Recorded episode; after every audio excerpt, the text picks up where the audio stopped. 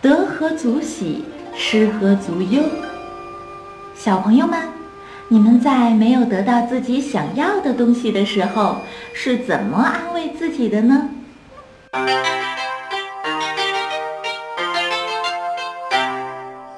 三国时期，刘备在做徐州牧的时候，曾经收留了吕布。结果曹操为了打击刘备，就让汉献帝下旨，命令刘备去攻打袁术。无奈的刘备只能带着关羽出发了。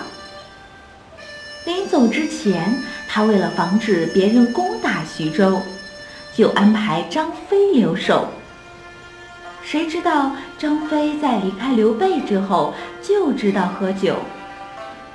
一次，在他喝多了之后，吕布然偷袭徐州，结果张飞被吕布打败了，赶出了徐州城。逃跑后的张飞找到刘备，告诉了刘备丢掉徐州的经过。本来以为刘备会狠狠地责备他，没想到刘备却只是叹了口气说：“唉。”得何足喜，失何足忧。